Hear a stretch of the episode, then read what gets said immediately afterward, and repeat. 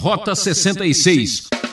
Você que está aí ouvindo, quantas vezes você fica colocando a culpa em Deus pelas coisas erradas que acontecem na sua vida? Você fica reclamando, fazendo aí uma espécie de jogo de que você é um coitado. Vamos colocar o pé na estrada porque está na hora do Rota 66. A série Profetas do Antigo Testamento está explorando o livro de Ezequiel, um profeta que fez de tudo para alertar o povo a viver de modo justo e certo. Hoje o professor Luiz Saião fala sobre responsabilidade social. Tema de sua meditação: Cada um paga a sua. Será que esse ditado vale para nossa realidade social?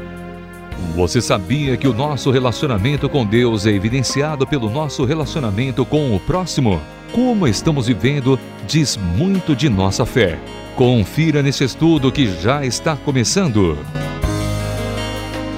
Quando começamos a ler o início do capítulo 18 de Ezequiel, vamos tratar de um do, com um dos temas mais importantes deste livro o que, que estava acontecendo na história bíblica de Israel na época do profeta Ezequiel. Quais eram os problemas, as questões, as dúvidas que estavam surgindo na cabeça de algumas pessoas? Pode ser que esse também seja um questionamento seu.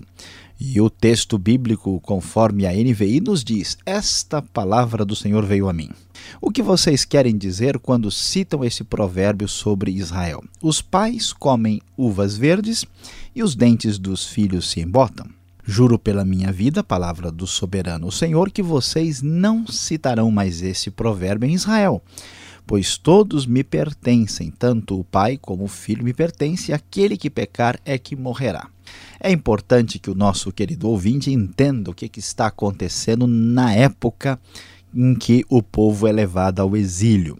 Há uma espécie de angústia, de insatisfação por parte do povo, porque, em grande parte, os profetas, não só Ezequiel, estão sempre dizendo que Deus está trazendo julgamento sobre a nação por causa do que foi feito no passado, por causa dos pecados antigos. Então, a partir daí, está surgindo um certo ressentimento da parte do povo, dizendo: olha. É, como é que pode ser uma coisa dessa? Não dá. Os antigos fizeram o que, era, o que é errado e agora nós vamos pagar por isso. Os pais comeram uvas verdes e os dentes dos filhos é que ficam embotados. Quer dizer, os outros fazem o que é errado e a gente paga agora. É como muita gente que diz aí: escuta, mas não foi Adão que pecou? O que, que eu tenho a ver com isso? Eu não, eu não fiz nada, eu cheguei agora. Pois é esse tipo de questionamento, Deus diz: olha, não é bem assim não. A verdade é: aquele que pecar é que morrerá.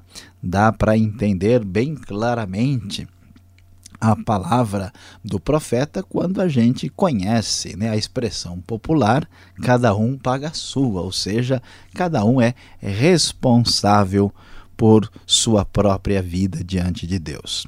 E o texto então prossegue com um arrazoado, uma reflexão trazida pelo profeta a respeito do assunto. Diz o verso 5: Suponhamos que haja um justo que faz o que é certo e direito. Ele não come nos santuários que há nos montes, nem olha para os ídolos da nação de Israel, ele não contamina a mulher do próximo, não se deita com uma mulher durante a menstruação, ele não oprime a ninguém, antes devolve o que tomou como garantia no empréstimo, não comete roubo, antes dá sua comida aos famintos, fornece roupa para os despidos, ele não empresta visando lucro nem cobra juros, retém a sua mão para não cometer erro, julga com justiça, ele age segundo os meus decretos e obedece fielmente às minhas leis. Esse homem é justo, com certeza ele viverá, palavra do soberano Senhor. Muito bem. Depois deste arrazoado, o profeta prossegue. Suponhamos que ele tem um filho violento que derrama sangue ou faz qualquer uma destas outras coisas, embora o pai não tenha feito nenhuma delas. Esse filho come nos santuários que há nos montes, contamina a mulher do próximo, oprime os pobres e os necessitados, comete roubo, não devolve o que tomou como garantia, volta-se para os ídolos, comete prática detestável empresta visando lucro e cobra juros. Deverá viver um homem desses? Não. Por todas essas práticas detestáveis, com certeza será morto e ele será responsável por sua própria morte. Então, o que, que o profeta Ezequiel está começando a dizer é aquilo que precisamos ouvir: cada um paga a sua. Se o sujeito é filho de um pai bondoso, mas ele é perverso, ele é terrível, ele é ruim. Né? Como se fala na linguagem popular, o menino é carne de pescoço, ele é complicado. Por acaso ele deve ser poupado? Será que a justiça do pai passa para ele como que automaticamente? De maneira nenhuma. Cada pessoa é responsável por suas próprias atitudes. Mas suponhamos que esse filho tenha ele mesmo um filho que vê todos os pecados que seu pai comete, embora os veja, não os comete. Ele não come nos santuários que há nos montes, como você ouviu, não olha para os ídolos, ele não vai praticar nenhuma imoralidade sexual, não se aproveita dos outros, não explora os pobres, ele né, faz tudo, obedece às minhas leis e age segundo os meus decretos, diz o final do verso 17 ele não morrerá por causa da iniquidade do seu pai, certamente viverá mas seu pai morrerá por causa de sua própria iniquidade, pois praticou extorsão, roubou seu compatriota e fez o que era errado no meio do seu povo.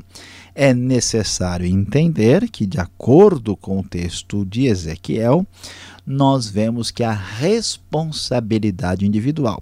Tem gente que confia que vai poder estar perto de Deus porque o seu pai, a sua mãe, o seu parente próximo tem uma conduta muito boa, é uma pessoa muito religiosa e cheia de fé, então ele imagina, eu vou de carona com a minha mãe, né? Eu vou de carona com meu pai, né? E como Deus é muito bondoso, eu vou assim no pacote. A sua responsabilidade é individualizada, não dá para a nossa justiça e o nosso comportamento ser passado para outra pessoa.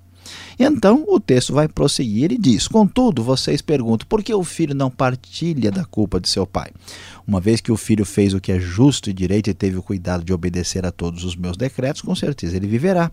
Aquele que pecar é que morrerá, cada um paga a sua. O filho não levará a culpa do pai.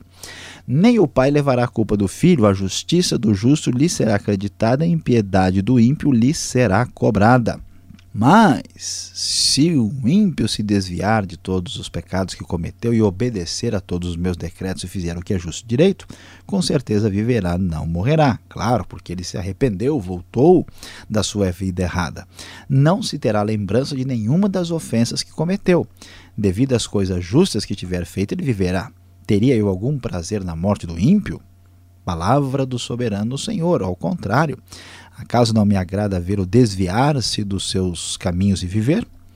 Pois é, Deus é bondoso, Deus é misericordioso. Talvez você esteja afastado de Deus, é hora de prestar atenção e voltar, pois Deus está falando com você.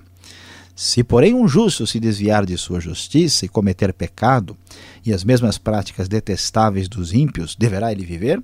Nenhum de seus atos justos será lembrado por causa da infidelidade de que é culpado e por causa dos pecados que cometeu, ele morrerá. Contudo, vocês dizem: o caminho do Senhor não é justo. Ouça, nação de Israel: o meu caminho é injusto? Não são os seus caminhos que são injustos? Se um justo desviar-se da sua justiça e cometer pecado, ele morrerá por causa disso. Por causa do pecado que cometeu, morrerá. Mas se o ímpio se desviar da sua maldade e fizer o que é justo e direito, ele salvará a sua vida. Por considerar todas as ofensas que cometeu e se desviar delas, ele com certeza viverá, não morrerá. Contudo, a nação de Israel diz: o caminho do Senhor não é justo. São injustos os meus caminhos, ó nação de Israel? Não são os seus caminhos que são injustos? A nação de Israel, a o povo de Judá está absolutamente equivocado. Estão achando que Deus está cobrando o pecado dos antepassados e que eles devem pagar por isso. Mas Deus diz: não, vocês estão sendo disciplinados porque vocês mesmos pecaram. Você que está aí ouvindo, quantas vezes você fica colocando a culpa em Deus pelas coisas erradas que acontecem na sua vida? Você fica reclamando, fazendo aí uma espécie de jogo de que você é um coitado, que você não teve chance, que as coisas aconteceram desse jeito. Vamos parar com isso. Isso de modo nenhum vai levar você a qualquer lugar. Por isso é importante parar, arrepender-se, voltar-se para Deus para a prática da justiça, porque essa atitude de tentar colocar a responsabilidade em Deus pelos nossos pecados é uma grande tolice. Por isso é que o povo estava sendo punido, por isso é que o povo estava recebendo o resultado dos seus próprios erros, dos seus próprios pecados. Resultado justo, resultado baseado na atitude correta de Deus de cobrar deles a sua infidelidade. Por isso, o capítulo 19 vai trazer um lamento. Um lamento pelos príncipes de Israel, por aqueles que lideravam a nação. E este lamento diz que Leoa foi sua mãe entre os leões. Ela se deitava entre os leõezinhos e criava os seus filhotes. Esta é a figura de linguagem para se referir ao povo de Deus, ao povo de Judá. Um dos seus filhotes tornou-se um leão forte. Ele aprendeu a despedaçar a presa e devorou homens. As nações ouviram a seu respeito e ele foi pego na cova delas. Elas o levaram com ganchos para o Egito. Muitos estudiosos acreditam que aqui nós temos uma referência a Jeoacás, que foi levado prisioneiro para o Egito em 609 a.C. Quando ela viu que a sua esperança não se cumpria, quando viu que se fora a sua expectativa, escolheu outro de seus filhotes e fez dele um leão forte. Ele vagueou entre os leões, pois agora era um leão forte. Ele aprendeu a despedaçar a presa e devorou homens. Arrebentou suas fortalezas e devastou suas cidades, a terra e todos que nela estavam ficaram aterrorizados com seu rugido. Então as nações vizinhas o atacaram, estenderam sua rede para apanhá-lo e ele foi pego na armadilha que fizeram. Com gancho com ganchos, elas o puxaram para dentro de uma jaula e o levaram ao rei da Babilônia. Elas o colocaram na prisão, de modo que não se ouviu mais o seu rugido nos montes de Israel.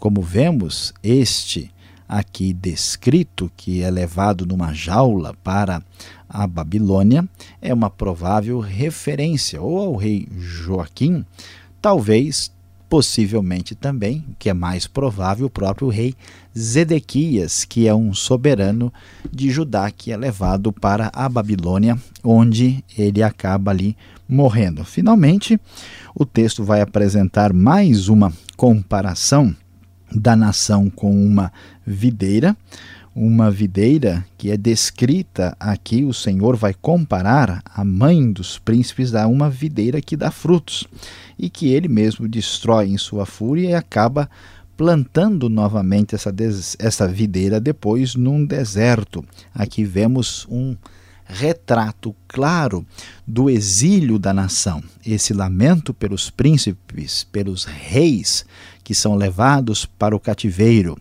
e que nos mostra a situação da nação, mais uma vez enfatiza a verdade que cada um paga a sua. Não podemos sair fora da nossa responsabilidade, porque quando falamos que cada um paga a sua, isso quer dizer que cada pessoa será responsabilizado por Deus pelas suas próprias escolhas e atitudes.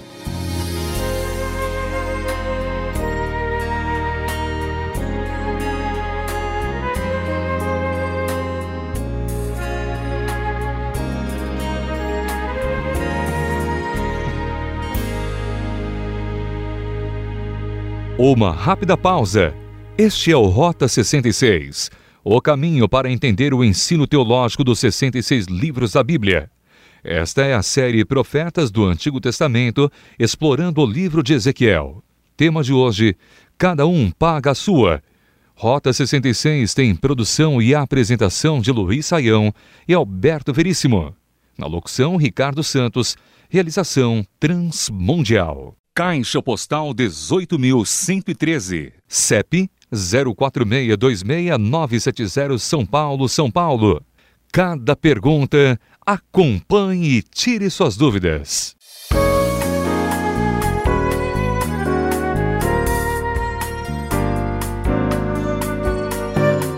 Chegou a vez das perguntas, você estava esperando e você quer aprender mais? Vamos ao professor Luiz Saião tirar as dúvidas. Professor Luiz Saião, esse texto que acabamos de estudar, de Ezequiel 18 e capítulo 19 também, ele não contradiz outros que afirmam que Deus visita ou cobra o pecado dos pais aos filhos, nos filhos, até terceira e quarta geração. A gente vê isso na Bíblia, né? E agora aqui está falando, olha, cada um por si. Como é que fica? É, pastor Alberto, muito boa a observação. Muita gente, às vezes, lendo certas partes da Bíblia que são diferentes, em contextos diferentes, acaba aí ficando meio confuso, sem saber o que deve concluir disso. Veja bem, é verdade que há texto, né, quando Deus ah, lá em Êxodo 20 fala né, sobre a responsabilidade de guardar aliança por parte do seu povo, ele diz que Deus vai é, visitar a iniquidade, Deus vai cobrar o pecado dos pais até a terceira e quarta geração. Mas aí a gente deve fazer uma certa separação do que está sendo dito aqui. Não significa que Deus vai cobrar o pecado no sentido de que Deus é vingativo e vai deixar uma dívida enorme lá para que as próximas gerações sofram com isso. A ideia é que o pecado é tão nocivo, tão prejudicial, tão problemático, que ele acaba atravessando a outra geração. Isso é mais ou menos fácil de entender. Por exemplo, uma mãe que fuma demais, ela vai prejudicar né, a saúde do seu filho. Se um pai é irresponsável e ele tem, por exemplo, pela sua conduta, doenças venéreas ou outro tipo de enfermidade, ele pode uh, passar isso para os seus filhos. Então, geralmente, a, a gente pode perceber que há um problema sério no pecado que de fato atinge né, a sua natureza, assim, a, a, vamos dizer, social mais ampla, porque ninguém é uma ilha. Então, Deus está dizendo, como Ele está no controle da situação, esse processo está debaixo da sua própria influência. Agora, isso não quer dizer que nós temos a possibilidade de ter uma desculpa de dizer que todos os problemas da minha vida são anteriores a mim. Esse negócio de botar culpa nos antepassados pelas nossas escolhas, isso é fugir da realidade e da responsabilidade. Ezequiel está dizendo claramente que o povo está sendo punido por sua própria responsabilidade e pecado. Né? Então, é verdade que eu sou descendente de Adão e sou pecador? É verdade, mas você decidiu pecar e pecou porque quis. A culpa não pode ser colocada simplesmente a ah, Deus colocou o problema em Adão e agora não tem nada a ver com isso. Portanto, o texto é complementar em relação ao outro, não é uma contradição. Não dá para colocarmos a responsabilidade dos nossos erros nas costas dos outros. Agora, o profeta Ezequiel trabalha bem com a palavra responsabilidade, parece palavra-chave neste livro. E responsabilidade individual, professor Luiz Saião, ela aparece muitas vezes. Qual a importância é, deste ensino aqui? É, pastor Alberto, o que acontece é que a mentalidade geral do Antigo Testamento é muito voltada para a sociedade, para a comunidade. Veja, por exemplo, que lá no Gênesis, quando alguém morre, né, a Bíblia diz que ele foi reunido aos seus antepassados. Na antiguidade, a decisão de um pai de família atinge a todos. Né?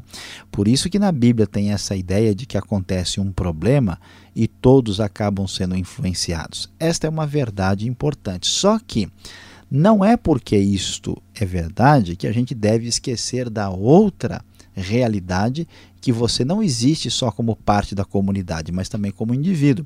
Então Ezequiel vem acender a luz, né, mostrar o holofote na outra direção, de que nós somos responsáveis individualmente pelo que fazemos.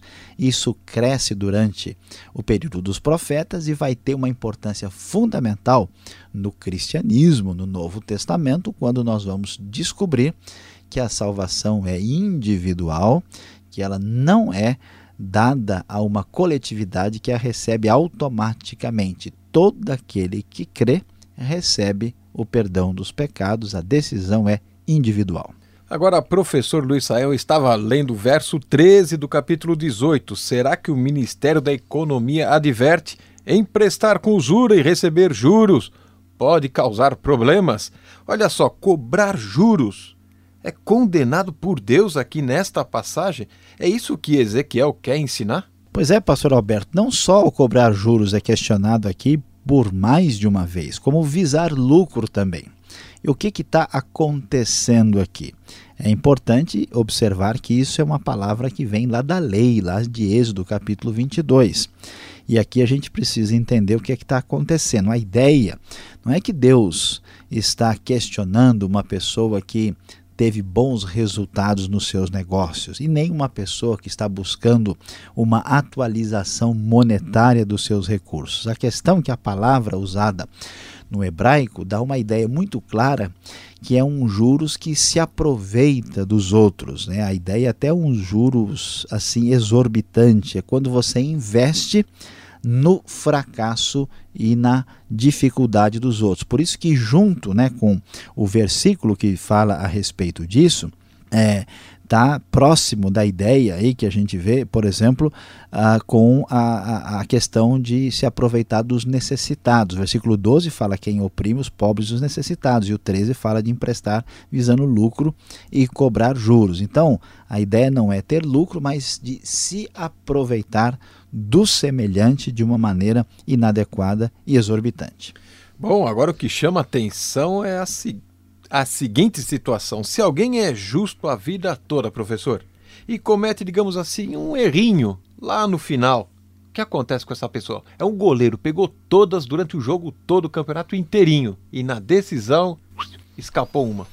Pois é, a história do goleiro realmente é complicada. Às vezes o goleiro escapou uma e perdeu tudo, né? Tudo vai estar perdido. Mas veja, o que, que Deus está querendo dizer aqui, né? O justo, ele foi justo e depois ele se esquece da sua justiça e deixa para lá. É importante a gente observar que na verdade a justiça que praticamos vem do nosso relacionamento com Deus. Ninguém tem uma justiça perfeita, né? Essa justiça é concedida por meio da fé, daquele que crê em Deus, como acontecia com Abraão. O relacionamento com Deus é muito mais profundo de simplesmente ser visto com prática uh, de, daquilo que aparentemente é certo e aparentemente é errado. E a questão não se trata de alguém que deu uma escorregada, uma vacilada. Todas as pessoas da Bíblia têm os seus defeitos e erros. A questão não é essa. Aqui nós vemos o caso de uma pessoa que dá as costas para Deus, é alguém que realmente mostra que ele rompeu, não é que ele cometeu um errinho, é alguém que abandonou a sua justiça e se entregou ao mal. Certamente essa pessoa está distanciada de Deus ou está mostrando que a sua relação com Deus não era uma relação de fato marcada por permanência e continuidade. Então é bom ter cuidado, porque os prejuízos são sérios, do contrário, nós não seríamos advertidos. Obrigado, Sayão, pelas respostas e você fique com a gente. Vem agora a aplicação para você.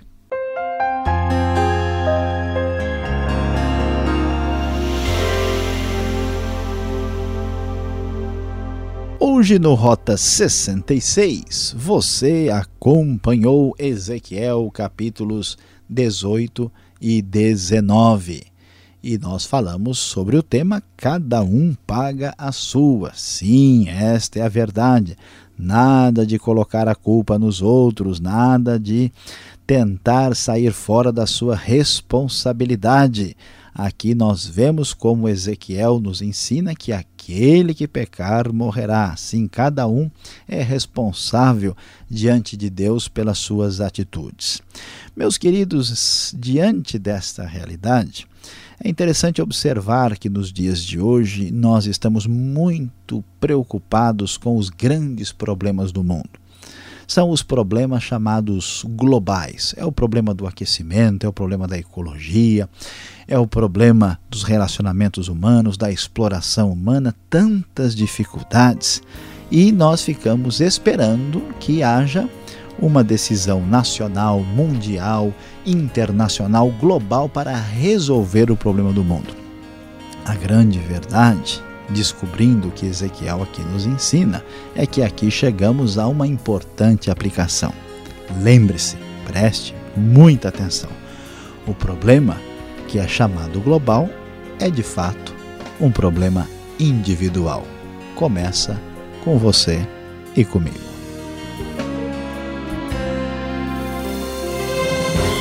Vamos nos despedindo em mais um programa Rota 66 que volta nesta mesma emissora e horário para comentar o livro de Ezequiel. Acesse o site transmundial.com.br e mande sua opinião para rota66@transmundial.com.br. Fique na paz do Senhor e até o próximo, se Deus quiser.